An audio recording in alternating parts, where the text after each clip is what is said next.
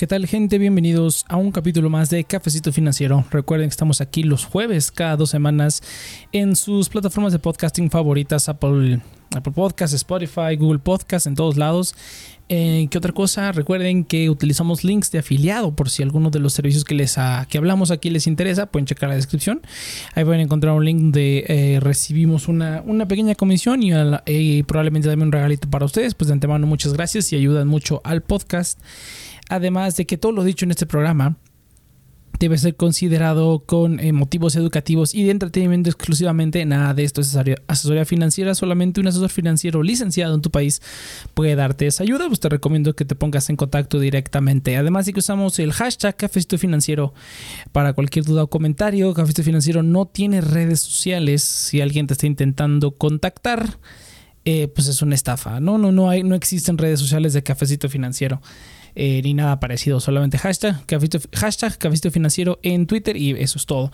Vamos a empezar entonces de lleno. Ahora sí hay un programa un poco diferente porque hace unas semanas como ya habrás visto en el título, y creo que lo dije en el programa pasado, eh, pues cancelé la tarjeta de, American Express, la Gold Elite.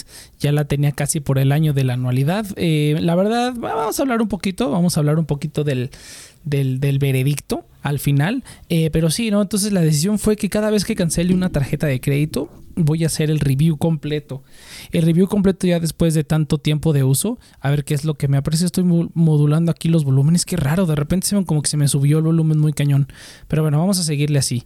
Eh, vamos a hacer los reviews completos una vez que ya cancele las tarjetas. Es cuando voy a estar publicando los, los reviews de cómo fue el uso. ¿no? Vamos a verlo entonces primero y luego vamos a las noticias de cripto y otras cositas que pues bueno ya si, si hoy, hoy estoy grabando el mero mero jueves pues el día, de hoy fue una fue un baño de sangre en la bolsa en cripto en todos lados pero bueno eh, ya hablaremos de ello eh, lo primero va a ser pues, el review del American Express Gold Elite, ¿no? Antes que nada, bueno, pues no, me pagan, nadie me paga, pero eh, pues sí quiero que sea una, opinión honesta y de, verlo de varias maneras, a ver si de verdad la, la tarjeta te conviene o no, la tarjeta con mayúsculas como ellos le llaman. Vamos a ver entonces. Bueno, pues lo primero, vamos a empezar primero con lo bueno. Eh, y aquí lo bueno, lo primero que quería como destacar es la parte de la aceptación, que aún así no sé por qué todavía existe el mito de que American Express no lo aceptan en ningún lado, o sea, prácticamente ahorita cualquier lado. E incluso, eh, no sé, algún comercio pequeñito, food trucks, o sea, todos tienen este tipo de terminales que aceptan todas las tarjetas, incluso las tarjetas de vales, como carnet o cosas de esas. Eh, pues todas las aceptan. Y pues American Express va incluido en eso. Normalmente yo no tuve ningún problema con la aceptación en donde quisiera pagarla, aceptaban. Obviamente entre más grande el comercio mejor, pero incluso comercios pequeñitos, mientras tengan una terminal, incluso como Clip, Mercado Pago, Señor Pago, pues ya todas esas terminales aceptan American Express sin problema alguno. No vas a tener ningún tipo de problema con la aceptación a menos que de plano si vayas a un lugar muy muy extraño, por lo menos aquí en México. Yo no, yo no he tenido ningún, ningún problema. Queda testearla en otras partes del mundo, que es lo que, lo que me queda por lo menos sí he escuchado que sí hay más problemas aceptando tarjetas American Express en Europa. Pero en Estados Unidos no ha habido, no, no hay ningún problema. Pero bueno, yo no, no me ha tocado utilizarlas en el extranjero. Pero pues ya, ya veremos. Eso es lo primero que es la aceptación. La verdad es que sí está muy, muy. Eh, eh, yo no he tenido ningún problema, ¿no? La segunda es, bueno, la aplicación. La verdad es que la aplicación eh, está muy, muy bonita, muy bien diseñada, muy bien todo. Los, los carros aparecen claros, eh, los estados de cuenta, todo bien, incluso sin meterte al estado de cuenta. Eh, todo bien en la aplicación, muy bien distribuido. Hay una cosa que no, pero ya, ya hablaremos con ello. y todo se ve bastante bien tus, tus, tus cargos y cómo está organizado todo con las fechas y todo muy, muy bien. Otra cosa que también me tocó fue la aceleración de cargos. yo cuando la cancelé todavía tenía algunas compras a meses, pero pues obviamente lo que hice fue simplemente darle un golpe, o sea, darle, pagar todo de por adelantado, por decirlo así. Ya la línea de crédito aparecía pues totalmente libre, pero pues según la tarjeta todavía había cargos pendientes. El único que hice fue hablar a American Express, pedir que, la, que ya la iba a cancelar. El sujeto hizo una aceleración de cargos, con lo cual pues esos cargos que estaban diferidos a meses, eh, con, su mismo programa de seis meses en automático, me los mandó a un mes, a un mes, perdón, a, un, a una a un solo pago y al siguiente día, o sea, yo ni, siquiera tuve que esperarme a la fecha de corte nada, no, al siguiente día ya con el pago que yo hice la tarjeta pues ajustó el, el ¿cómo se llama? Ajustó el, el, el, sueldo, iba a decir, el, saldo y ya la pude cancelar ese mismo día sin problema, ¿no? Entonces, eh, también en la cancelación yo no tuve ningún problema. Pensé que me la iban a hacer de, de jamoncín, pensé que me iban a tener ahí como media hora diciéndoles que no la quería y ofreciéndome el cielo y la tierra. Eh, pues no, no, la verdad es que en 5 minutos, 5 o 10 minutos eh, quedó cancelada, todo quedó perfectamente bien. Y eso sí, también creo que está bastante bien. Porque si, ya quieres cancelarla, pues ya, tendrás tus razones, ¿no? Y si algún día quieres regresar, pues regresarás ya. Ya probaste la, la tarjeta. Eh, obviamente, lo que todo el mundo quiere con esta tarjeta son los meses sin intereses en automático. Seis meses sin intereses en automático en todo lo que compres. Arriba de, ¿cuánto es? ¿2.400 pesos? Eh, la verdad es que está, está muy bien. O tener ese beneficio cuando hay muchas cosas. Yo generalmente, obviamente, como, como todos deberíamos hacerlo, siempre estoy pagando todo al contado, ¿no? A través de la tarjeta de crédito, pero todo a contados. Es muy, muy raro que yo tenga que, que yo ah, compre algo a meses sin intereses, a menos que sea algo muy, muy grande. Solamente en esos casos, y incluso en esos casos prefiero no hacerlo, porque siempre te van a dar más descuentos. Generalmente los descuentos más grandes que vas a obtener va a ser pagándolo todo de contado, eh, en todo momento, sobre todo las cosas más grandes, ¿no? Pagándolo en un solo pago, pues te hacen unos, un pequeño descuentillo. Yo de hecho pagué un viaje eh, eh, pagué un viaje que, quería hacer. Bueno, yo no lo hice, más bien eh, le pagué un viaje a un par de personas, un par de familiares. y pues pagándolo de contado, obviamente yo pude, podría haberlo pagado con, la tarjeta, ¿no? Te ofreces meses intereses en todos lados, pero salía un poco más caro. Con eso me pude ahorrar un poquitín y pude ponerlo para otros gastos de ese mismo viaje que, que había que, pagar. Y pues ese pequeño, creo que me hicieron 5% de descuento, una cosa así. Y la verdad es que estuvo fenomenal, ¿no? Simplemente 5% de descuento, lo metí con la tarjeta y de todas maneras entró a seis meses, pues estuvo perfectísimo, la verdad. Sí es, un, sí es un beneficio que para ciertas cosas está bien tener, ya dependiendo de tu uso, es si vale la pena esos 1500 al mes, que ya con, la, con el IVA, digo 1500 al mes, 1500 eh, de anualidad, ya con el IVA han de ser como 1700 más o menos. 1.700 eh, pesos ya con la anualidad diferida en tres pagos. No está tan mal. La verdad es que yo creo que con, ese, con ese, ese, ¿cómo se llama? Con ese cargo que hice y otros otros cargos más que metí a la tarjeta seis meses pagándolo de contado, pues yo creo que sí, sí desquitas la anualidad. Pero pues sí hay que tener cuidado porque sí es muy fácil eh, perder un poquito el, el, eh, el el, hilo de cuánto es lo que has gastado. No, me pasó, pero sí, sí en algún momento dije, ay, es un montón, ¿no? Se me hizo un montón lo que había diferido, pero ya cuando ya, ya los pagos mensuales y dije, ah, ok, no, sí, sí es lo que yo había planeado, ¿no? Pero sí en algunos momentos sí dudé un poco de que sí me había pasado de lo que podía pagar o de lo que yo había destinado ya para pagar al mes, para poder diferir eso en seis meses. Afortunadamente no, y afortunadamente puedo adelantarlos, pero aún así como que sí está un poco peligroso. Incluso, incluso esta, esta cuestión de que sean mínimo 2.400 pesos. O sea, incluso eh, yo pienso que a veces se hace uno, alguna persona primeriza con las tarjetas de crédito, se le hace muy fácil pasarlo todo a meses sin darse cuenta de cuánto ha gastado y al final termina pagando un dineral al mes y por un montón de tiempo, ¿no? Luego la gente que lo mete a 12 meses, 24 meses, 36 meses, o sea, ya periodos muy largos. Para mí lo máximo que debería hacer son 6 meses y ya. Yo creo que si en 6 meses... Eh, un cargo, lo, a menos que sea algo muy grande, muy, muy grande, a lo mejor un año, ¿no? 12 meses. Pero más de eso ya se me hace demasiado, ¿no? Principalmente porque ya excedes la vida útil, ¿no? Eh, si te tardas en pagar una cosa más del tiempo que la vas a usar o de que sirve bien antes de que tengas que comprar otra, pues eso no tiene ningún, ningún tipo de chiste. Pero, pero bueno, eso ya es lo que, lo que yo creo yo. Eh, la verdad es que el límite de 2.400 pesos al, al mes eh, sí, te lo, sí te limita un poco, porque, ah, lo decías, se nos hace muy fácil luego pasar todo a meses y que esto que sean seis meses y que tengas que gastarte al mínimo 2.400, yo creo que está, está bien hecho.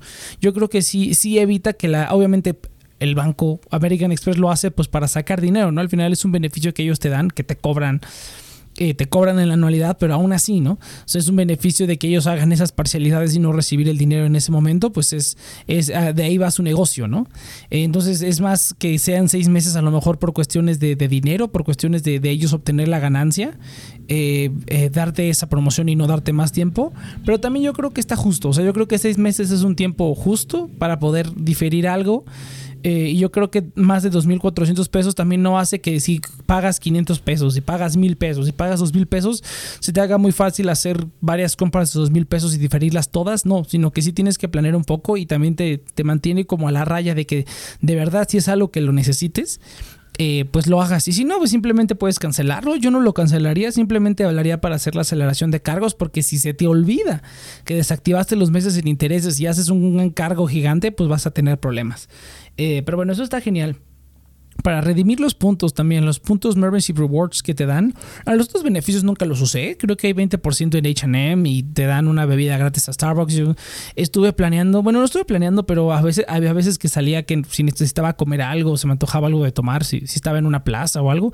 Dije, bueno, pues si, si, eh, si se hace muy tarde, si no regreso a la casa a comer o si no, eh, como no, o si no me muevo de este lugar, termino yendo a otro lado, pues igual si paso al Starbucks por una, no sé, por algo de comer y un, y un té, ¿no? Un té chai. Eh, pues nunca se dio la oportunidad. Yo no soy una persona que frecuente Starbucks, eh, pero bueno, ¿no? ese beneficio también está ahí y no está tan mal. Yo creo que en, una, en, un, emparedado, o sea, en algún producto de comer que vendan ahí, más tu café, tu bebida, sí superan los 90, 80 pesos que te piden. Eh, sin ningún problema puedes hacer caso de, bueno, puedes utilizar ese, ese beneficio. Si vas con un par de personas, pues qué mejor, ¿no? Si tienes pareja o si usualmente van a Starbucks o whatever, eh, pues sí, si entre los dos se pagan, pues estaría bastante bien, ¿no? Te pides un, alimento, una bebida, la otra bebida sale gratuita. Eh, tiene un límite, tiene un límite de redenciones.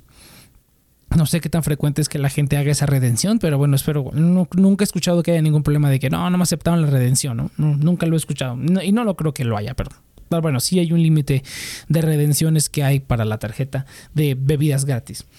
Eh, pero, ah, para esto íbamos, redimir los puntos. Eh, hay bastantes opciones. Puedes, eh, me parece que incluso puedes pagar una parte de la anualidad. Eso sí no me acuerdo. Sé que en las tarjetas de, en las tarjetas de, Fiesta Rewards, en las tarjetas de Citibanamex puedes pagar la anualidad con los puntos, pero aquí la verdad no, no recuerdo. Pero sí recuerdo que hay tarjetas de regalo de Amazon, tarjetas de regalo de, de Liverpool, hay varias tarjetas de, regalo. Entonces hay varias opciones para poder redimir tus puntos. O sea, se, se agradece que haya varias opciones.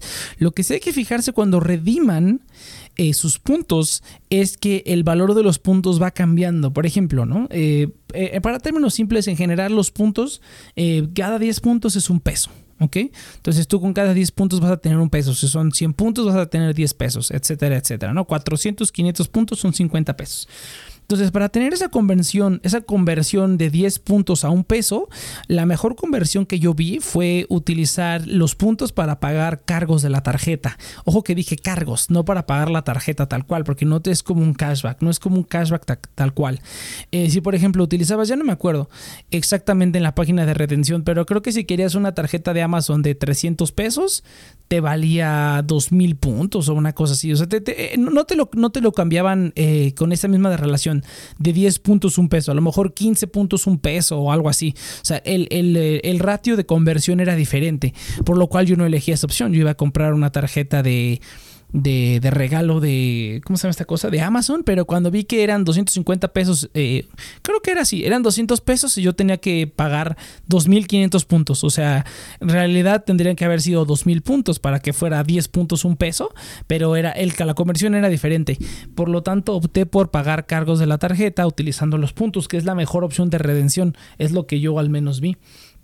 Eh, y aún así, pues se agradece que haya todas las opciones. Si tú quieres Amazon, ahora, si tú ya estás haciendo cargos, eh, si tú usas la tarjeta normalmente, pues mejor esa conversión de 10 puntos a, un peso, eh, pues es lo mejor. Ok, pues es la mejor opción, no realmente es la mejor opción. Ah, caray. Ah, ok, ya, ya me acordé qué es eso. Ok. Eh, dije, ¿qué, es eso que está ahí? Ah, ok, ya, ya entendí. De un recordatorio de, de, Binance. Pero eh, sí, entonces, eh, esa es la mejor opción. Ahora, eso es en cuanto a los puntos, que yo creo que es una de las cosas más importantes. Son puntos payback. seguramente puedes utilizarlos en alguno de los otros comercios de payback. Antes yo era mucho de eso. Tenía mis monederos payback y todos los ligué a un solo monedero maestro, donde ahí me acumulaban puntos porque antes iba mucho a 7-Eleven. Eh, iba mucho a Cinemex y, tenía una tarjeta de Santander. Santander también tiene los puntos payback y todos me los acumulaban en una sola tarjeta y tenía ahí una montaña de puntos. Pero ahora ya no me metí a hacer eso porque ya no voy a ninguna de esas marcas, ya no estoy en ninguno de esos lugares tanto.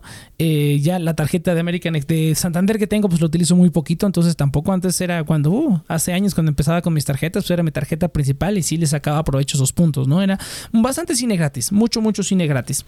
Eh, pero bueno, entonces son las cosas buenas. Vamos a hablar de lo malo. Y hablando de los puntos, y ya lo había mencionado en el programa pasado, es que solamente puedes utilizar tus puntos para pagar cargos completos en la tarjeta. ¿Esto qué quiere decir? Que si, que si tú tienes 100 pesos en puntos y tienes un cargo de 200 pesos, no puedes hacer nada. Tendrías que juntar 200 pesos en puntos y ya utilizarlo. Esto lo intenté desde el sitio, desde la aplicación y en ambas no me dejaba hacerlo. O sea, obviamente estaría genial que simplemente te quiten 200 pesos de tu, de tu lo que tienes que pagar y listo, ¿no? Cuando lo haces ya se tarda como un día en verse reflejado y listo. Eh, cuando tuve que hacerlo, porque todavía tenía como 50 puntos, tenía 50 eh, puntos, 50 eh, pesos en puntos, perdón, y no los podía utilizar para nada. Dije, no, pues no, no, no, no tendría que hacer una compra de 50 pesos para poder utilizar estos 50 pesos de puntos que tengo en la tarjeta. Pues lo que terminé haciendo es que fui a un restaurante, pagué una parte con una tarjeta y solamente les dije que me cobraran 50 pesos de esta tarjeta y así fue como pude utilizar los puntos para quitarme ese cargo nada más. nada más entonces eso tómelo en cuenta. O sea, ya sea que administren bien sus cargos y sus puntos o se esperan a que sea un cargo que esté más o menos a lo mismo o hagan cargos iguales, ¿no? Eso es lo que yo hago en... Me han de odiar en todos lados, pero yo eh, puedo pagar con múltiples tarjetas una, una sola cosa, ¿no? Múltiples pagos, ¿no? Incluso puedo pagar una parte con efectivo, una parte con una tarjeta, una parte con otra, porque pues de diferentes me dan diferentes beneficios, ¿no? Eh, pero eso lo hago mucho, entonces si, si no están ahí, eh, si se enfadan, si se hartan un poco de que, ah, es que tengo que juntar tanto, pues simplemente vayan a un lugar, paguen la cantidad exacta que tengan en puntos con la tarjeta y lo redimen. Yo creo que eso sería la mejor opción. Pero pues se me hace una tontería, ¿no? Tendrás que podrás hacerlo con... Eh, con eh, montos parciales, eso es lo, ideal. Eh, eso sí, los cargos tardan en aparecer 24 horas. Yo soy una persona que tiene como un control muy minucioso de las finanzas y de cuánto gasta en la tarjeta, pues para no excederme, para no gastar más de la cuenta. Y bueno, algo que tienen todas las tarjetas de crédito que utilizo es que los cargos se ven reflejados inmediatamente en la lista de cargos. A pesar de que ya dije que salen muy claros, eh, cuando haces un cargo con la tarjeta te llega una notificación al celular, si tienes la aplicación obviamente, y eso está genial. Pero cuando te metes a ver el historial de compras no lo vas a ver reflejada hasta 24 horas después. A veces se puede tardar un poquito más. Y hay veces que yo no tengo esas 24 horas, que si es algo que a lo mejor llené la tarjeta y quiero liberarla para poder eh, utilizar más o, o simplemente estoy haciendo mis cuentas y quiero ver cuánto me gasté para saber cuánto le tengo que poner a la tarjeta. O sea, cuánto, la voy a, cuánto voy a pagar que apartar ese dinero de una vez. Eh, si yo quiero hacer eso, no lo puedo hacer ese mismo día. Ah, hay veces que ni al siguiente día. Tengo que esperarme por lo menos un día para que aparezcan ya en la lista de los cargos. Y eso sí fue algo que me estuvo estorbando varias veces en el sentido en el que, ah, bueno, entonces, no sé, le voy a tomar una captura a todas mis notificaciones de mis compras eh, para que me llegue, para poder hacer mi, cuenta, ¿no? De, cuánto es lo que, lo que hay que pagar y cuánto es lo que tengo que mover de dinero, ¿no? De una organización como muy compleja y necesariamente compleja de, los ahorros y lo que gasto en las tarjetas, pero bueno, eh, sí, o sea, eso fue como lo único que sí me estuvo causando problemas de que ah, dije, bueno, ya me voy a tener que esperar entonces, ¿no? Ah, o, o procurar pensar que cuando haga los cargos no voy a poder hacer la cuenta hasta después. No llevo la cuenta más o menos mentalmente, pero a mí me gusta verlo con centavos y todo, ¿no? Eh, la cuestión del pago también está un, poco ya obsoleta. Se tarda 24 horas. Creo que la, manera más rápida, una vez que incluso pasó el mismo día en la noche, si lo pagas muy temprano. Una vez la pagué, me parece, con cargo, eh, porque ahí, en la aplicación te aparecen dos opciones por... O sea, pagar en otro banco y hacer el, el, cargo a una tarjeta de crédito, que, a una tarjeta de débito, que realmente no es un cargo, es como una transferencia, no está reconocido como un cargo. Eh, más bien como una transferencia utilizando el número de tarjeta. Eh, pero bueno, se hace la, transferencia, puedes pagarlo así, pero en ambas situaciones eh, se tarda un día, lo cual ya se me hace como súper ñoño que se tarde un día cuando en tarjetas como Hey Banco, como Rapicard, la el movimiento es inmediato, ¿no? Ahora, pagando con la tarjeta de débito, eso es otro problema más, porque se puede tardar hasta 72 horas en pasar el, pago. Eh, lo bueno es que al momento de que tú haces el pago, el pago te lo se ve reflejado de inmediato cuando tú haces el cargo con tarjeta de débito. Digamos que ellos lo, llaman como de, buena fe, creo. Ahí te mandan un correo donde te dice que los pagos así con, usando la tarjeta de débito a través de su aplicación de American Express son como de buena fe en el sentido en el que te, te hacen el, el ajuste a tu a tu saldo en la tarjeta inmediatamente y hasta después de 72 mm, horas. Bueno, se tardan como dos, uno o dos días. Yo, yo, yo estuve viendo que se tardaba dos o hasta tres días dependiendo de cuando hagas el pago. Eh, para que te saquen el dinero de la cuenta y ya, digamos, esté el pago hecho. Pero mientras tanto, mientras que tú haces el pago y pasan esas 72 horas, el pago ya está reflejado en tu, en tu, en tu saldo e incluso podrías gastarlo otra vez. Entonces, nada más tomar eso en cuenta. Digo, esto no, no tiene nada de malo, por decirlo así. Sí creo que es demasiado lo que se, está, lo que se tarda para hacer un pago de esa manera. Digo, RapiCard, la RapiCard la puedes pagar también con una tarjeta de débito y el pago pasa de inmediato. Entonces, no, no, no le veo el problema a esto. Además de que, bueno, yo soy una persona que no utiliza casi débito, siempre casi todo utilizo en la tarjeta de, débito. Eh, pero aún así, pues no me gusta tener grandes cantidades de dinero, como que ahí en mi cuenta corriente, nada más ahí, ¿no? Por si algo llega a suceder, a lo mejor la, tarjeta la pierdo, no sé, o sea, una tarjeta de débito que utilizo, que de nuevo cuenta casi no utilizo, pero bueno, eh, que a lo mejor, no sé, haya dinero ahí, que haya algo domiciliado, no sé. Entonces no me gusta tener mucho efectivo en una cuenta corriente. Eh, si no es porque lo voy a utilizar de inmediato o por alguna otra razón. Entonces el hecho de para mí tener dos o tres días esa que eran cantidades, cantidades pues no exorbitantes de dinero, pero pues sí eran varios miles de pesos, ¿no? Eh, no me gusta tener esas cantidades de dinero simplemente allá afuera esperando a que los jalen y porque ahora pues, el, pago ya está reflejado en la aplicación, en tu tarjeta de crédito ya está reflejado, aunque ellos no hayan agarrado el dinero. Simplemente está esperando ahí para agarrarlo. Entonces, eh, de igual manera, no, no me gusta cómo, es, cómo funciona eso. Eh, preferiría que esté viera reflejado de inmediato, pero bueno, pues ¿qué, qué, más podemos hacerle? Eh, pagando desde otra aplicación, creo que yo estuve pagando desde justamente la aplicación de Hey Banco. Creo que también pagué desde Santander. Eh, una que otra vez. Había veces que pasaba el mismo día. O sea que si yo pagaba muy temprano, eh, ese mismo día en la noche ya se veía reflejado el pago. Eh, pero de igual manera, se me hace como súper ñoño que se tarde tanto, ¿no? Igual, eh, seguramente para todas las tarjetas es el mismo tiempo, pero ellos lo hacen que se vea reflejado de inmediato. Y eso es lo que a mí se me hace genial. O sea, si tú a lo mejor pagas y ellos que sus broncas internas, pero que para ti ya tu dinero esté fuera de tu cuenta, ya esté, digamos, mandado a ellos para que lo metan a tu, a tu línea de crédito y que tu línea de crédito se libere de inmediato, que es lo que se me hace muchísimo más útil de RappiCard y de Hey Banco y es la razón por la cual son prácticamente son mis dos tarjetas principales eh, que utilizo al día a día. Eh, pero bueno, nada más era como contestar eso. Eh, el cargo se tarda 24 horas. El contactless no siempre funciona. El límite para las transacciones de contactless me parece que son 300 pesos, si mal no recuerdo. Eh, y estuve intentando pagar en varios lugares con contactless con la tarjeta de American Express, pero no siempre pasó. Eh, de hecho, creo que nunca pasó. Lo intenté varias veces y cuando dejaba de funcionar dije, pues ya mejor cóbrame porque pues no, ¿no? O intentaba con otra tarjeta, ¿no? La de la Rapicard nunca he tenido ningún problema pagando con contactless, con Rapicard. Con la de Hey Banco, de hecho, mi tarjeta ni siquiera tiene contactless. Mi tarjeta era, es tan vieja que todavía no tiene contactless. Eh, ya voy a pedir la reposición, pero pues no, no le he pedido ver estos momentos. Entonces, no, no sé qué onda con las terminales. Eh, e incluso hay, hay comercios que tienen como una terminal especial para América American Express, pues bueno, ni así pasó el contactless, nunca lo logré hacer funcionar. Y sí, varias personas que me intentaron cobrar me dijeron, sí, no, no sé por qué, pero con American Express no siempre funciona, o sea, el contactless. Con otras no hay problema, pero con esa en especial, quién sabe qué suceda. Entonces nunca pude hacer uso de eso. Eh, nada más es algo que notar, ahora que en estos tiempos de, pandemia o pospandemia, depende de su tendencia filosófica, pues más que nunca está muy genial pagar con... Eh, con contactless siempre que se pueda. Eh, pero bueno, simplemente mencionar eso. Y la tarjeta con números. La American Express, eh, pues tienen como su, su, marca, tienen su, su, logotipo y todo. O sea, tienen, han hecho como su marca de lujo. Pero ya esta tarjeta con números plateados enfrente se ve horrible.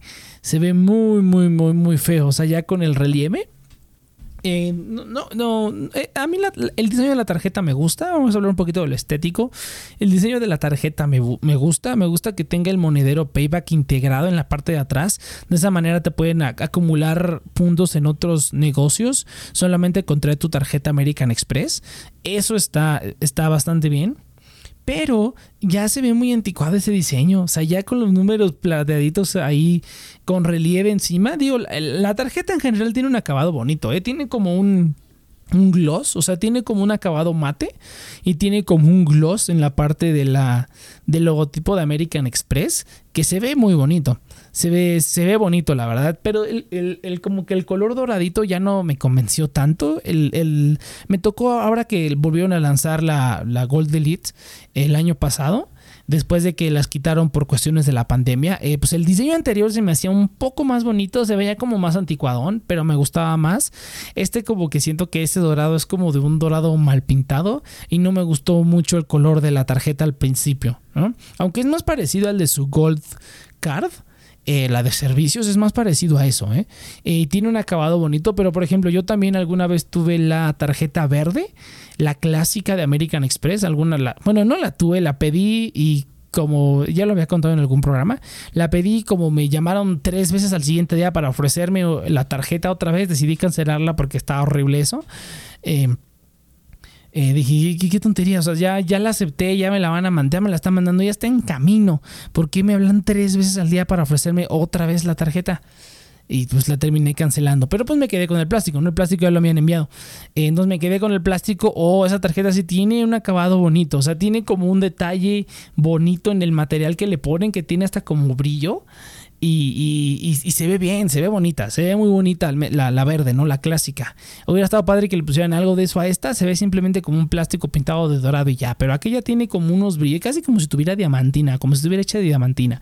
No está extraño, yo sí soy, soy un friki de las tarjetas, me gusta que la tarjeta se vea bonita, que tenga un diseño bonito, que no se desgaste el tiempo, eso sí hay que reconocérselo, ¿eh? Eh, la tarjeta no se desgastó con el tiempo eh, ahora por resto de la pandemia, pues yo tengo la costumbre de estar limpiando las tarjetas después de que las utilizo, después de que salgo a la calle, porque pues te lo agarra todo el mundo, ¿no? Hay veces donde tú pagas, pero hay otras veces donde eh, pues, te tienen que, ellos agarran la tarjeta. Eh, pues la lavo de regreso, ¿no? Y pues ese año de lavadas, pues sí se deslavó un poco el, los números plateados, eh, pero de ahí en fuera no. Y también eso de que tenga relieve ya es algo, o sea, todas tus tarjetas, ninguna tiene relieve, ya no quieres que utilicen, digamos, más espacio del que deberían en la cartera, sobre todo si tienes varias, pues es mejor que no tengan nada de relieve y todo lo tengan en el mismo diseño de la tarjeta. Pero bueno, eso ya es aparte. Entonces... Eh, vamos a ver, eh, completos, leí la tarjeta con números. Sí, ya tienen que hacer una tarjeta Infoles. Eh, a lo mejor o por lo menos, por lo menos en la parte de atrás, pero ya que por adelante se vea bonito. La verdad es que una tarjeta sin números se ve muy bonita y es lo que ya todos deberían aspirar a tener. Vamos a dar entonces el veredicto, gente, porque órale, sí se va a extender este programa.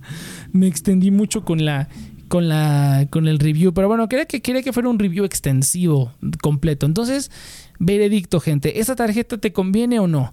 Eh, mira, si tú eres nuevo cliente te la van a dar un año sin anualidad y a partir del segundo año te van a cobrar la anualidad. Eh, sobre todo, lo, más destacable de esa tarjeta, eh, la usabilidad es buena, la aplicación es buena. Eh, eso, eso, sí, eso sí, una nota que sí agregaría de la aplicación, ahora que estoy recordando, es que para poder ver en qué pago vas, o sea, por ejemplo, cuando yo hice un cargo a meses sin intereses, ya, no entra meses sin intereses y ya, haces seis pagos, ¿no? Por ese cargo. para yo saber en qué pago iba, tuve que meterme a la aplicación eh, a, buscarlo, no apareció y tuve que descargar el, el, estado de cuenta para poder ver. Ahí sí en el estado de cuenta obviamente viene todo desglosado a detalle eh, de cuánto fue tu cargo, cuáles cargos se, mandaron a seis meses sin intereses en automático, ¿no? Te, te, lista los cargos, te los suma y luego la cantidad completa te la manda a meses sin intereses y ahí mismo en esa misma pantalla puedes ver en qué pago vas, vas. Uno de seis, ¿no? Tres de seis, así. Entonces eso mismo me encantaría que apareciera en la aplicación, no me hagan descargar el estado de cuenta, que simplemente estoy descargando archivos con toda mi información ahí y no me acuerdo que los tengo. Eh, entonces estaría genial que lo lo pongan directamente en la aplicación. RappiCard sí lo tiene ahí. Cuando hace poco hice un pago, una compra meses sin intereses y ahí me aparece eh, uno de nueve, ¿no? Que sí, porque eso sí lo saqué a nueve. Estoy rompiendo mi propia regla, ¿no? Pero es que eso sí no estaba seguro. De todas maneras, lo más probable es que adelante los... Eh, lo termine de pagar el siguiente mes. ¿no? Y si no me gusta tener meses sin intereses, a veces pido un poquito más para, para ¿cómo se llama?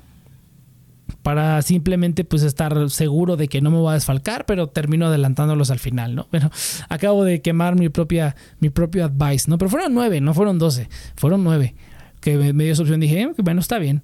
Eh, pero bueno, entonces eh, sí, me aparecieron ahí uno de nueve. ¿No? Y ahorita ya va 2 de 9. ¿Te aparece qué cargo es, cuánto te queda y en qué, en qué pago vas? Todo en una, filita de, texto, ¿no? En la, misma, en la misma información de la transacción. Eso está genial. O sea, simplemente hay que hacer eso. Eh, todo el mundo espero que tome notas, pero Rapicard sí, eh, en eso sí está brutal. O sea, me da toda la información que necesito saber en ese momento cuando yo abro la aplicación y veo mis movimientos, sin problemas. Eh, pero ahora sí, regresando. Eh, si tú quieres este beneficio de seis meses sin intereses, eh, ahora, ojo, yo sí considero que es algo para utilizar en caso de, emergencias o en caso de que algo suceda. También me pasó que mi mamá tuvo un... Ah, no, no tuvo un accidente, pero pues básicamente al, carro mm, le, lo golpearon y se le rompió una calavera, ¿no? de la parte de atrás. lo que tuvimos que hacer de emergencia es era pues comprar el repuesto, el seguro no lo cubría, se compró el repuesto y el repuesto pues sí eran como 4 mil pesos, ¿no? Entonces para que pues, no se desfalcaran y yo tampoco que fue un imprevisto, lo metimos a seis meses sin intereses y sin problema, ¿no? Súper súper relajado ya, nadie se tuvo que desfalcar para ese gasto que no estaba, que no estaba previsto.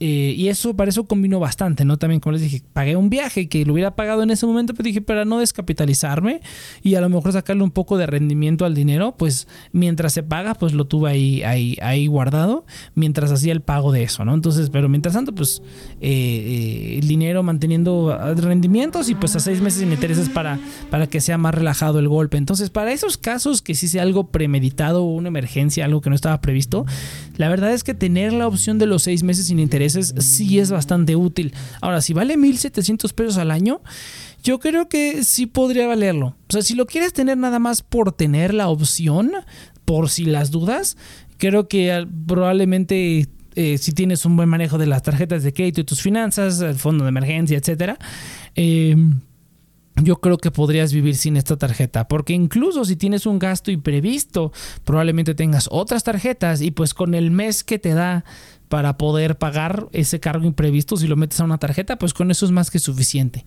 eh, para, poder, eh, para poder solventar esos gastos si es que tienes una planeación de finanzas buena. Eh, y si no, pues mejor no saques esta tarjeta. Porque sí va a ser muy tentador estar metiendo todo a seis meses sin intereses. Eh, a pesar de que, de que, bueno, pues es una tarjeta de crédito, ¿no? Pero de verdad, si lo utilizas bien, es algo muy, muy útil. Yo personalmente, mi verdicto sería es que sí la tuviera, pero sí, sí tendría que tener yo algún gasto recurrente eh, que tenga que hacer al año, ¿no? Por ejemplo, si, no sé, pagas un gimnasio, pagas membresías anuales. Eh, si a lo mejor pagas un servidor, una página, rentas un servidor o web hosting o algún cargo eterno que vas a tener que hacer ah, por la perpetuidad, pues es mejor meterlo en, esta tarjeta y a seis meses sin intereses. Si es algo que vas a pagar perpetuamente, pues sí conviene en ese caso. Y así lo, lo, pagas a un año, a dos años, a tres años, ¿no? Pagas el servicio por tres años, dos años, un año. Y pues sale eh, sale más barato, te hacen un descuentín por estar pagando por adelantado y tú no te, no te descapitalizas al estarlo pagando eh, todo de un golpe, ¿no? Entonces en esos casos yo creo que si no, no hay ningún problema. Eh, pero si no, no tienes ningún control de eso y tú simplemente quieres tener seis meses sin intereses en todo, pues no, la verdad, no creo que estarías mejor aprendiendo a utilizar una tarjeta de crédito bien y ya no, porque los, demás beneficios, los puntos, sí, yo creo que de, todos los puntos del tiempo que la utilicé, eh, los puntos, eh, pues sí me sirvieron. Creo que obtuve a lo mejor, ¿qué será? Pero no más de 500 pesos en puntos. O sea, yo creo que han de haber sido 300, 400 pesos en puntos. Y Eh, pues eso también sirve para aflojar un poco la anualidad. Eh, lo que sí, lo que sí hay que aprovechar bastante, si te interesa sacar esta tarjeta, son los bonos de bienvenida. Los bonos de bienvenida de American Express son de los mejores que hay. Cuando yo saqué la tarjeta había un bono de 8 mil pesos en Amazon. Ahorita creo que el bono está, pero eh, creo que para la Gold Elite son 5 mil y para la Platinum Credit Card son 8 mil pesos en Amazon. Tienes que hacer un gasto de 60 mil pesos, creo. Y para la, la, Gold Elite a mí me tocó 30 mil pesos de gasto mínimo en los primeros tres meses. Yo afortunadamente tenía gastos, tenía gastos grandes que, eh, que, iba, que iba a tener que cubrir en los siguientes meses, pues me combino bastante, ¿no? El viaje, entre otras cosas que ya tenía planeadas. O sea, esos son gastos que yo ya tenía planeados. Eso es otra cosa muy importante. Si vas a agarrar los bonos, no gastes por gastar. Si es algo, si vas a gastar, no sé, en doctores, vas a gastar, ya ya planeabas hacer un viaje y ya tenías todo preparado. Eh, pues en esos casos, en esos casos sobre todo, es cuando debes de sacar las tarjetas. Siempre están teniendo ofertas de más eh, eh, digamos, cashback o de, de este tipo de recompensas. A mí me dieron 8 mil pesos de Amazon y luego otros 1500 pesos por una, una adicional que saqué.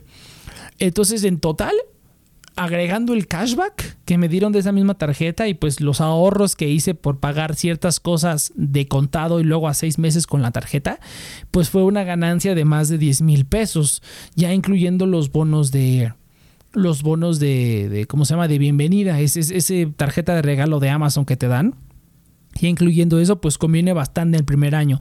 Y después del primer año, pues no tienes ninguno de esas cosas, pero aún así la opción de tener los seis meses sin intereses, si puede llegar a, a, pasar, pues sí es bastante útil. Y a lo mejor para ti sí vale 1.700 pesos al año.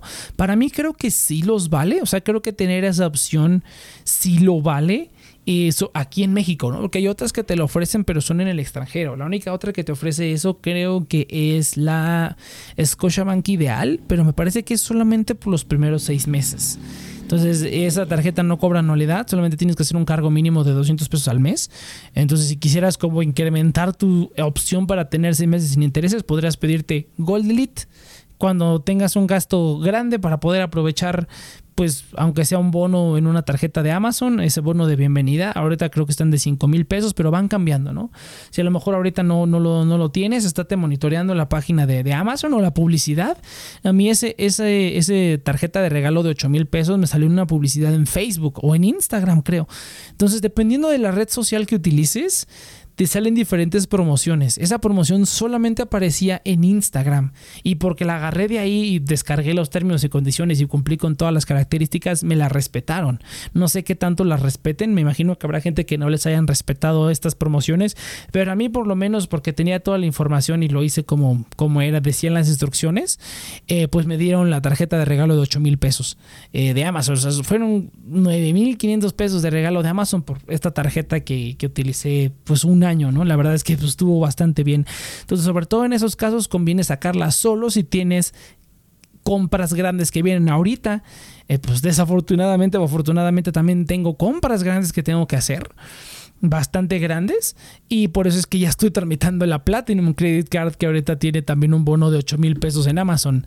Entonces sin ningún problema puedo que voy a obtener ese bono también pero solamente ahorita porque vienen bastantes caros. Y de hecho ya me tardé, ahorita ya, ya gasté como una quinta parte de lo que necesitaba eh, y todavía no la tengo, pero pues bueno, estoy esperando para tenerla para meter el resto de los cargos. Entonces, sobre todo en esos casos, si tienes unos gastos grandes que vienen, te conviene mucho sacarla por el bono de bienvenida. Ya después, si quieres, la cancelas. Ya después de que te el bono, te lo gastes, ya la puedes cancelar sin problema. Si te interesa realmente tener la opción de los seis meses sin intereses, para mí personalmente creo que sí vale la pena tenerla solo por si acaso y pagar esos 1700 pesos porque esas veces que sí me hizo, que sí lo necesité, pues sí me ahorró más o menos ese dinero, ¿no? Y pues sí vale la pena tener esa opción. Ahora, si no es algo que tú quieras tener y que a lo mejor... Eh, tú pagas todo de contado y a lo mejor tienes un fondo de emergencia muy grande y no tienes ningún problema de esos, no tienes ese tipo de imprevistos, pues a lo mejor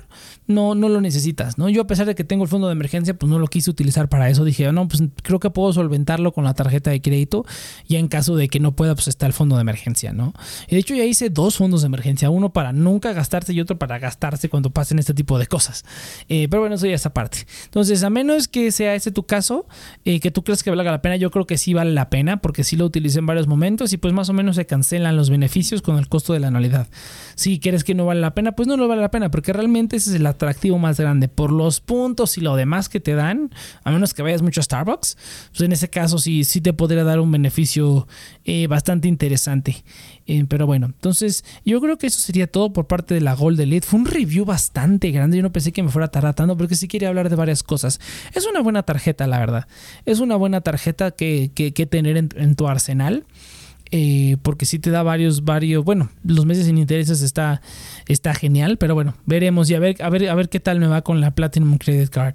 Eh, pero bueno, vamos a hablar entonces rápidamente de eh, ok, de algunas noticias de cripto, gente. Lo primero que es bastante importante es que Atani agrega soporte para FTX, Coinbase normal, Bitso y mercado Bitcoin. Para quien no lo sepa, Atani es una plataforma de trading en el que tú ligas tus cuentas de otros exchanges. pues prácticamente ya con esto cubren todos los exchanges, prácticamente los más importantes y pues simplemente todo lo haces ahí directamente. Ahora tú dirás, pues, qué tontería, ¿no? ¿Para qué quiero eso? Ay, es gratis, ¿no? Es completamente gratis. Ellos obtienen su dinero de los tratos que hacen con los exchanges y de traer los usuarios ahí. ¿Cuáles son los beneficios de esto? Los beneficios es que, bueno, en primera no hay ningún problema con tus exchanges. O sea, tú no conectas la aplicación de Atani, no la conectas directamente a los exchanges, sino que utilizas las APIs. Las APIs son como pequeños programitas, como pequeños scripts partes del programa que se unen a otros programas para poder funcionar en conjunto, ¿no? O sea, si tú quieres que dos programas funcionen, en lugar de hacerlos que funcionen como simultáneamente o en conjunto, haces un programa chiquito que los conecta y eso mantiene, digamos, por separado las operaciones de uno y las operaciones de otro, solamente se, se comunican a través de eso, eso es una API. Entonces, así es como tú conectas los, los exchanges. Entonces, los exchanges en ningún momento tienen permiso no ven tus credenciales, no ven tu información, no ven nada. Puedes tener múltiples cuentas del mismo, creo que hasta cinco cuentas del mismo exchange, pero bueno, todas las puedes tener conectadas ahí sin ningún problema. Y en algunos casos te dan algunos descuentos incluso del 10% de comisiones si es que abriste la cuenta a través de Atani. Eh, y bueno, la mayoría de los, exchanges pues están, soportan todos los, los, grandes. Binance, Coinbase Pro, OKX, Gate, creo que no lo, no lo soportan. Eh, pero bueno, todos los grandes lo soportan. Y ahora con FTX, Coinbase y Bitso, pues básicamente ya cubren todos los exchanges que por lo menos yo aquí en Latinoamérica eh, son de los mejores que, que, utilizan. ¿no? Creo que yo tengo cuenta en todos. KuCoin también lo soportan soportan todos los principales exchanges eh, con esto de las APIs. Eh, ¿Qué otra ventaja hay para utilizar una plataforma como Atani? Que Atani eh, utiliza las APIs, utiliza el código directamente para acceder y no accedes a través del sitio. Esto permite que si en algún momento hay mucha congestión, cuando se cae la bolsa o la, bolsa está subiendo, la, bolsa, perdón, cuando se cae el mercado o está subiendo el mercado y mucha gente está metiéndose a operar, lo primero que, que cae, lo primero que se cae es el sitio el sitio por el cual tú interactúas para poder hacer los cambios, pero pues realmente el sitio simplemente es la fachada, ¿no? Simplemente es la fachada. A través de Atani, utilizando las APIs, tú interactúas directamente con el código, digamos que eh, evitando el sitio, que es lo primero que se congestiona. Entonces, cuando hay muchos problemas, cuando el mercado se está cayendo, tú puedes operar en Atani sin ningún tipo de problema eh, y no utilizar el sitio, que es lo primero que se congestiona cuando la gente, ¿no? Un montón de gente está intentando entrar y pues el sitio se, llena de, de requests y se cae, ¿no?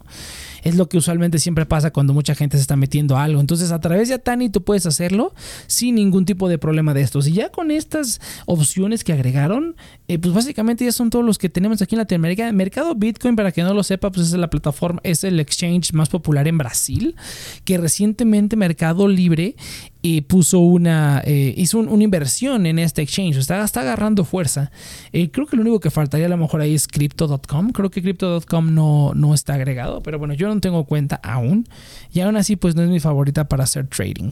Eh, pero bueno, obviamente tú pones los permisos a estas APIs. Eh, las APIs no pueden eh, retirar tus fondos, no pueden vender sin que tú les digas. O sea, todo está muy bien controlado, es muy seguro, pues todo es código y pues aquí en cripto pues todo, todo lo que hacemos es código. Entonces es una gran noticia de que ahora sí quiero que voy a empezar a utilizar a Tani para poder manejar mis exchanges, porque siempre es un problema estarme logueando a todos lados, ¿no? Que bueno, también te logueas a Tani, pero bueno, eso por lo menos solo es una contraseña. Ahora, otra noticia que estuvo sonando bastante es que Fidelity ahora va a aceptar comprar Bitcoin para los 401ks a través de Nexo. Esto es muy, muy grande.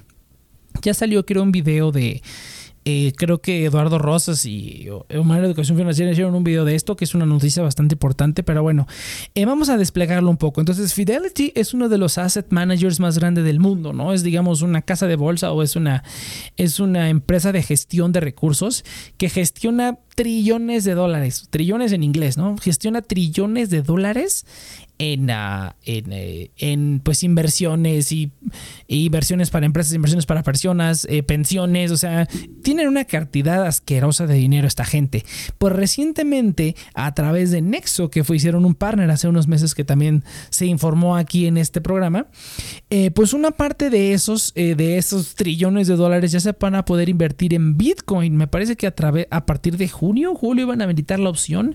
Es opcional para aquellos empleadores que quieran hacer El primero que se apuntó fue MicroStrategy, pero bueno, entonces eh, van a poder invertir estos fondos del retiro hasta un 20% en Bitcoin para toda la gente que tenga un 401k. Ahora, ¿qué es un 401k? Para que me entiendan, un 401k es pues básicamente la FORE de Estados Unidos. El 401k es una cuenta de ahorro que se te da cuando tú haces un trabajo formal con un empleador. Eh, formal, pues te dan una cuenta. Ahora, creo que no todos te dan. O sea, creo que tú tienes una, puedes abrir tú un 401k por tu cuenta. Hay muchas empresas que, digamos, te, te, lo abren por ti, te dan esa prestación.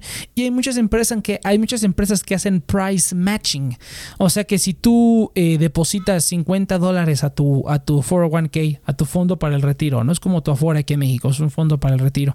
Si tú aportas 50 dólares al mes, la empresa te va a poner otros 50 dólares adicional y así lo puedes hacer hacer hasta cierto límite, ¿no? Hay empresas que te lo hacen a, bueno, no todos tienen un límite, ¿no? Pero pues puedes invertir 200, 300, 400 dólares y la empresa te va a poner la misma cantidad de dinero si tú haces ese ahorro voluntario a tu 401k, ¿no? Es una manera de incentivar a la gente que ahorre. El 401k, como lo digo, es una cuenta de, ahorro para el retiro, básicamente una Afore. La diferencia es que en un 401k tú se puedes decidir en qué invertir. Ahora, no puedes invertir en todo. Simplemente puedes invertir en algunos ETF en índices, o sea, en las cosas más seguras es donde te permiten invertir. No hay tanta libertad de invertir. No puedes, hasta, hasta donde yo sé, no puedes invertir en acciones individuales o a lo mejor algunos 401ks sí te lo permiten, pero que yo sepa, la gran mayoría son simplemente ETFs y algunas otras, algunos cuantos fondos gubernamentales y cosas como relativamente seguras. Pero bueno, aún así tú puedes decidir en qué invertir para tu retiro, no simplemente lo maneja una Afore, ¿no? Que tú también puedes llamar a la Afore y decirle en qué quieres que inviertan y qué no. Pero bueno, la gente que trabaja en la Afore son especialistas. Eh, se supone que son expertos que manejan el dinero para dar los mejores rendimientos posibles y por eso es que te cobran una comisión. Pues bueno, el, 401k no es eso, es, eh, es, es un portafolio manejado pasivamente aunque tú lo puedes manejar activamente. Y bueno, la noticia es que a partir de junio, creo a partir de la mitad del año, junio, julio por ahí, o creo que no han dicho exactamente qué fecha, pero para finales de este año ya está, los empleadores pueden elegir permitir a sus empleados invertir hasta el 20% de sus ahorros para el retiro en Bitcoin, lo cual está brutal. O sea, estamos hablando de que el 20% de los trillones de dólares que hay en fondos de pensiones, o sea, es una cantidad asquerosa de dinero. O sea, eso eh, mandaría el.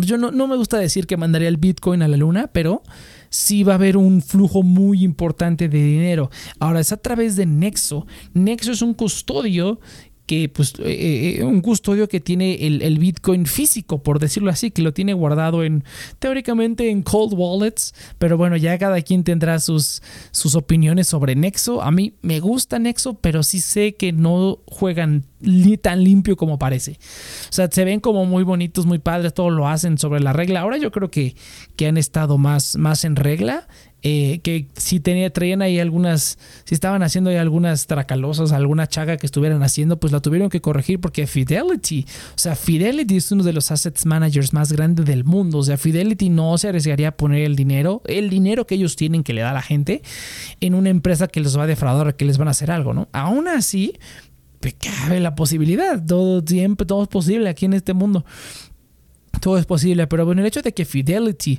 ya permita hacer esto a través de Nexo ya me da un poco más de confianza en que Nexo no está transeando a la gente y de que las operaciones de Nexo, aunque no sabemos cómo sean exactamente, pues sí son redituables y son seguras, pero pues aún así cabe la ligera posibilidad, ¿no? Hace poquito lijaron, eh, eh, listaron Nexo en Binance, algo que no había pasado.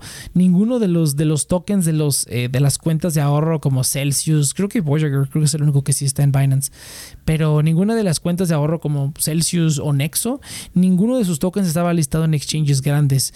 Y Nexo es el primero que está en Binance, nonetheless, ¿no? Entonces está, se están poniendo rudos estos de, de, Nexo, ¿eh? se están poniendo bastante rudos. Eh, pero bueno, entonces ya esa era la noticia nada más. Eh, muy buenas noticias para el Bitcoin, para las criptomonedas en general, porque son literalmente son millones, potencialmente billones de dólares que entrarían al Bitcoin de un golpe y es Bitcoin físico. No estarían comprando ni futuros ni tonterías de esas, o sea, es comprando Bitcoin físico y teniéndolo ahí guardado en un cajón, ¿no? En una cold wallet, lo cual está genial. O sea, eso es lo que hemos estado esperando con un ETF, con un spot ETF de, de Bitcoin, es lo que se ha estado esperando eh, pues veremos qué nos, qué nos depara, ¿no? Pero bueno, de entrada, muy buena noticia. Eh, ojalá en algún momento agreguen más eh, monedas. ¿Qué es? oh, ya, ya, ya terminó mi turno. Estoy trabajando ahorita, pero no mucho trabajo, entonces me puse a, grabar. Eh, pero bueno, entonces muy buenas noticias de esto de, Fidelity y, Bitcoin. Eh, lo otro que también está brutal es el cashback de crypto.com. Esa es una también super noticia que pues, salieron con la cola entre las patas literalmente el siguiente día. Pero bueno, era despedarse. Eh, seguramente conocen crypto.com, esta página donde puedes ganar interés, obtener rendimientos por tus criptomonedas. Eh, tenían un programa brutal de, de, ganancias. O sea, algunas ganancias en stablecoins estaban alrededor de los 12%, eh, que es una ganancia bastante decente para una stablecoin. Creo que el estándar de oro que todo el mundo está metiendo es Anchor. Eh, lo cual es peligroso, ¿no? Pero bueno, luego hablaremos de Anchor. Pero Anchor Protocol se ha vuelto súper popular ahorita con la inflación del 10% en todo el mundo o más. Anchor Protocol ha sido la manera en la que la gente ha estado metiendo sus, ahorros, sus rendimientos y pues que no, no pierdan tanto dinero, ¿no? Eh, y pues Anchor Protocol, para quien no lo sepa, es un protocolo en la blockchain de Terra donde te da un 20% estable, más o menos. A veces está por poquito más, poquito menos. Yo lo, he visto que ha bajado hasta el 18. Pero 20% de interés estable en UST, ¿no? que es la, la, la stablecoin descentralizada más grande. Entonces todo el mundo está metiendo Anchor Protocol, lo están aceptando en todos lados. Eh, hace poquito se abrió Alice que es una aplicación que yo llevo esperando mucho, que es básicamente la aplicación de pago con tarjeta de débito del protocolo de Terra. Eh, y últimamente han hecho un montón de actualizaciones y ya en varios exchanges incluso puedes utilizar Anchor Protocol a través del exchange y te dan el mismo rendimiento del 20% sin comisiones. O sea, Anchor Protocol se está poniendo eh, brutal, ¿no? Está poniendo brutal. Está. Por eso es que el eh, Terra Lab se puso a comprar Bitcoin a lo tonto para poder asegurarse de que van a poder seguirle pagando ese 20% de interés. Pero bueno, seguramente para mediados del siguiente año ese 20% va a empezar a bajar, así que no, no se asusten si baja a un poquito algo más estable, entre 10 15%, porque ahorita 20% lo han podido hacer, pero el protocolo se le está acabando el dinero. Eh, pero bueno, eso es aparte eh, de, de, Alice, pero bueno, otra de las opciones, Alice, tarjeta de débito, de las opciones que hay, eh, otra de las opciones más populares es la tarjeta de Coinbase, pero eso solo está disponible en Estados Unidos. Aquí en México no tenemos ninguna tarjeta cripto como esas. La única que tenemos que es Tauros y también tenemos Bitso que van a sacar su tarjeta, pero no son iguales. Ahí tú simplemente gastas en pesos y te dan cashback y criptomoneda. Aquí no, aquí tú tienes criptomonedas y gastas directamente con las criptomonedas, además de que en algunos casos obtienes cashback, que bueno, te cobran una comisión de conversión cada vez que pagas, pero bueno, por gastar directamente en cripto y no hacer ninguna otra cosa, creo que está bastante decente. Además de que ese cashback pues compensa un poco esa comisión. Entonces, ese es el tipo de tarjeta que deberíamos tener aquí. Pagar con cripto, con conversión a fiat al instante eh, para poder recibir cashback. Eso es lo que deberíamos tener aquí. Desgraciadamente ninguna tarjeta pues, está disponible, pero algunas otras de las más populares son crypto.com. Están disponibles en Estados Unidos, en Europa y en Brasil. De hecho, también están disponibles. Eh, pero bueno, entonces crypto.com todas son tarjetas de metal, que es lo que está genial. Y tienes que tener un stake mínimo. Creo que tienes que tener stake de tres meses mínimo de CRO, eso sí ya no me acuerdo, pero de, de CRO, que es la, la moneda nativa, la antes llamada Crypto.com Coin, que ahora fue renombrada eh, ya tiene su propia cadena. Protocolos DeFi y todo está, está muy, se ve prometedor el proyecto de Cronos. Eh, pero bueno, eso ya esa parte también. Eh, ah, full disclaimer: yo tengo inversión en Cronos, nada más para que estén informados de eso. pero bueno, tengo inversión en Cronos. Eh, pero bueno, tienes que hacer staking de Cronos por lo menos, creo que eran tres meses de inicio. Y después de que tenías tus tres meses de staking, podías pedir una de sus tarjetas metálicas. Había cinco niveles de tarjetas, eh, de las cuales, vamos a ver aquí, vamos a tenerlas. Eh, que eran de las tarjetas más populares, ¿no? Competían directamente con las tarjetas de Swipe. Desgraciadamente las tarjetas de Swipe desaparecieron cuando Binance compró Swipe, pero pues ya ni modo. Entonces teníamos cinco niveles. La, azul, la primera, eh, te daba 1% de cashback y no tenías que hacer ningún tipo de staking, ¿no? Hay, hay, unas tarjetas que te, te dan beneficios diferentes con staking y sin staking, pero bueno, básicamente sin staking no te conviene hacer nada. Tienes que tener el staking activo para que te convenga tener la tarjeta. Era una tarjeta que no te cobraba nada. Creo que la tarjeta sí te compraba en el envío o algo así. Pero bueno, pero una tarjeta metálica, cripto, Visa, aceptación internacional, con cashback de 1%, o era básicamente un no-brainer. O sea, si tenías una cuenta en cripto era para que tuvieras esa tarjeta. Eh, para, para, eso, ¿no? Luego tenías la roja, la Ruby Steel, el siguiente nivel, que te pedía un staking de 400 dólares en Cronos y te daban 2% de cashback, que también era muy popular. 2% de cashback, sí, aquí en México es como el máximo. E internacionalmente yo lo consideraría el mínimo de cashback que debes obtener. Luego tenemos la verde o morada, que tienen sus nombres, no vamos a decir los nombres.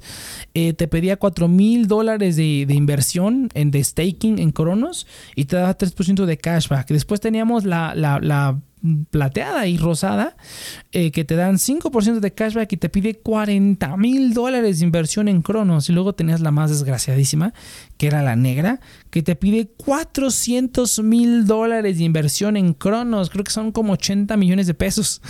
Pero bueno, para la gente que lo podía tener, lo tenía y te da 8% de cashback. Este cashback era pagado instantáneamente a tu cuenta de crypto.com, era en Cronos, la moneda nativa eh, de la blockchain. Y bueno, todos estos era teniendo un staking de, de, esa, de esas cantidades que acabo de decir. Ahora, hace unos días anunciaron que iban a cortar eh, las eh, los, varias cosas del programa. Entre los beneficios de tarjetas, a partir creo que de la, del, del tercer nivel, del 3% de cashback, a partir de ahí te dan Netflix gratis, Spotify gratis. O sea, te, te dan como un reembolso en Cronos también, en, en CRO, en la moneda nativa, de lo que cuesta una mensualidad de Spotify o de Netflix, que son creo que 15 dólares cada una.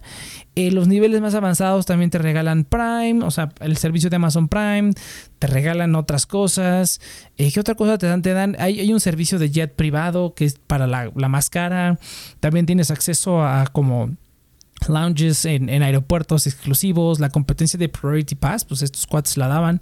Bueno, la dan todavía, sus beneficios todavía están disponibles. Lo que cortaron fue eh, ah, también te daba reembolso en Airbnb, ahorita que estoy recordando, pero bueno, lo que cortaron fue el cashback. Eso fue lo que aniquilaron. Entonces ya no me acuerdo bien las cantidades porque las cambiaron a, antier otra vez. Pero eh, básicamente el cashback de, de 8% lo bajaron a 4 creo. El de 5 creo que lo bajaron a 2.5. El de 3 lo mandaron a 1.5. El de 2 lo mandaron a 0.5. Y el de 1% que era la tarjeta gratuita lo mandaron a 0.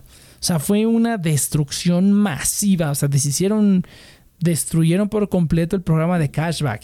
Además de que, bueno, tú para poder obtener estas tarjetas a esos niveles de cashback tenías que hacer un staking de CRO. Ah, pues decidieron quitar las recompensas de CRO para la gente que estaba haciendo staking para esas tarjetas. ¿Qué quiere decir? Que si tú hacías staking y tenías la tarjeta, ya no te iban a dar las recompensas del staking, simplemente ibas a tener haciendo staking sin tener ninguna recompensa por el, lo, que, lo que estabas dejando en staking, solamente por tener la tarjeta, lo cual era una tontería. Además de que, bueno, eh, ahorita ya, ya, ya para los niveles más altos sí dejaban el staking, pero redujeron los porcentajes. Me parece, ya no me acuerdo exactamente de los cambios. Pero bueno, no es importante. El chiste es que ya se echaron para atrás, mandaron otro comunicado, volvieron a modificar el cashback y dijeron que iban a regresar los, eh, los, ¿cómo se llama? Iban a regresar el, ah, el, los staking rewards para la gente que quisiera staking. O sea, ya te van a dar otra vez las recompensas, pero sí bajaron los porcentajes. Eso no es muy importante. Bajó como de 12 a 8% y el otro bajó como de 10 a 5, una cosa así los cortaron a la mitad. La verdad es que no es, más, no es tan importante. Lo importante es el cashback. El cashback de la más básica sigue estando en 0%. Ahora el de, el de, la, el de las rojas eh, queda en 1% en lugar del 0.5 que habían dicho. Eh, el siguiente nivel está en 2%. Que, que, aún así pues, es una bajada brutal, ¿no? Lo subieron 0.5 más. Eh, el cashback de la, de la penúltima, de la, de la dorada y rosa, queda en 3% del 5% y el cashback de la más alta queda en 5% bajado de 8%, ¿no? Subieron un, porcentaje más. Entonces hicieron un poquito de damage control ahí porque se les, fueron las cabras, lo destruyeron brutalmente, además de que ahora hay un límite. Antes creo que no había límite de cashback que podías obtener. Ahora en las dos primeras pusieron un límite de 25 y de 50 dólares, que bueno, tendrás que gastar un montón, para que llegues a ese tope de 25 dólares con el 1%, ¿no?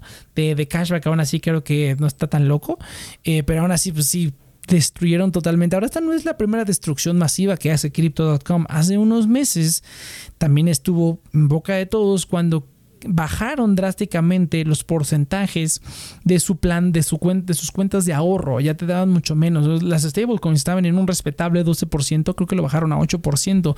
Y eso es con staking. O sea, para obtener mayor porcentaje, obviamente, o tienes que comprar el token de ellos o tienes que hacer staking. Eso es en todas las cuentas de ahorro. Pero que lo bajaran de una manera brutal.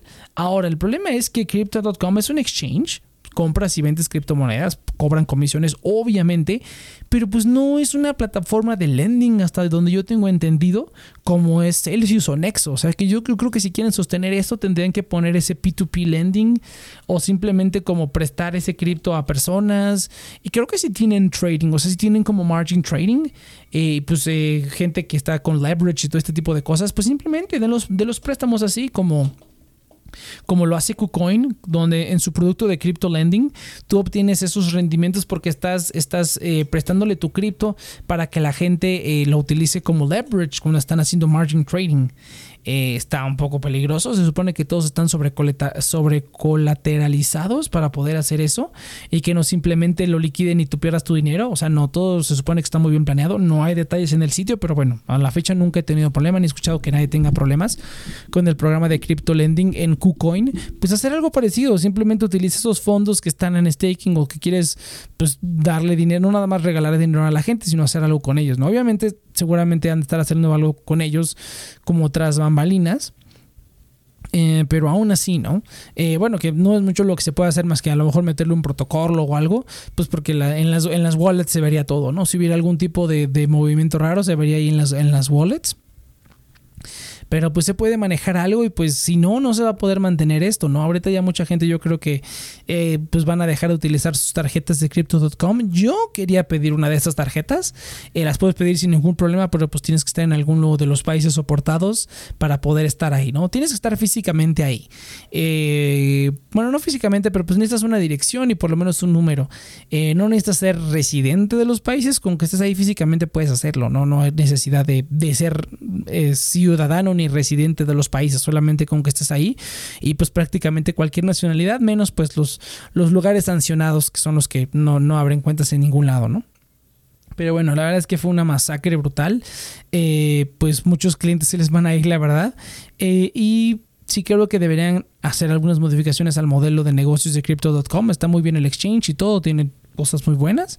La Kronos Network creo que eh, también está bastante bien, pero si quieres mantener estos beneficios y a los clientes, pues sí, si no, alguien, alguien mejor va a llegar, ¿no? Ahorita la competencia, bueno, no la competencia, pero muchas de estas criptotarjetas pues no están disponibles ni siquiera en Europa, ¿no? Las más grandes como la de BlockFi, como la tarjeta de Coinbase, como la tarjeta de Voyager, esas tarjetas solo están disponibles en Estados Unidos y pues creo que se enfocan ahí porque es un mercado, es el mercado más grande de cripto todavía y se enfocan ahí. Pero pues ya hace falta que haya más tarjetas europeas de, cripto. Hay otras, ¿no? Eh, ¿Qué otras tarjetas hay eh, de cripto en Europa? Fíjate que no se me ocurre. Está la Wirex. Me parece Wirex también tiene una tarjeta que te da cashback. Eh, y pues nada más que yo recuerde. FTX tiene una tarjeta, pero no, no te da ningún tipo de, beneficios. Eh, pero bueno, así es la situación. Eh, pues yo creo que ahora sí nos excedimos un poco, gente. Pero bueno, ahora sí estuvo, estuvo interesante el programa. Gente, hasta aquí le dejamos. Muchas gracias por haber escuchado Café Financiero. recuerden que nada de esto fue asesoría financiera, solamente informativo y educativo. Hashtag Cafecito Financiero en Twitter. los puedes escuchar en cualquier lado. Si te interesó alguno de los servicios que, que mencionamos, puedes encontrar links afiliados en la descripción. Y pues sería todo. Hasta la próxima.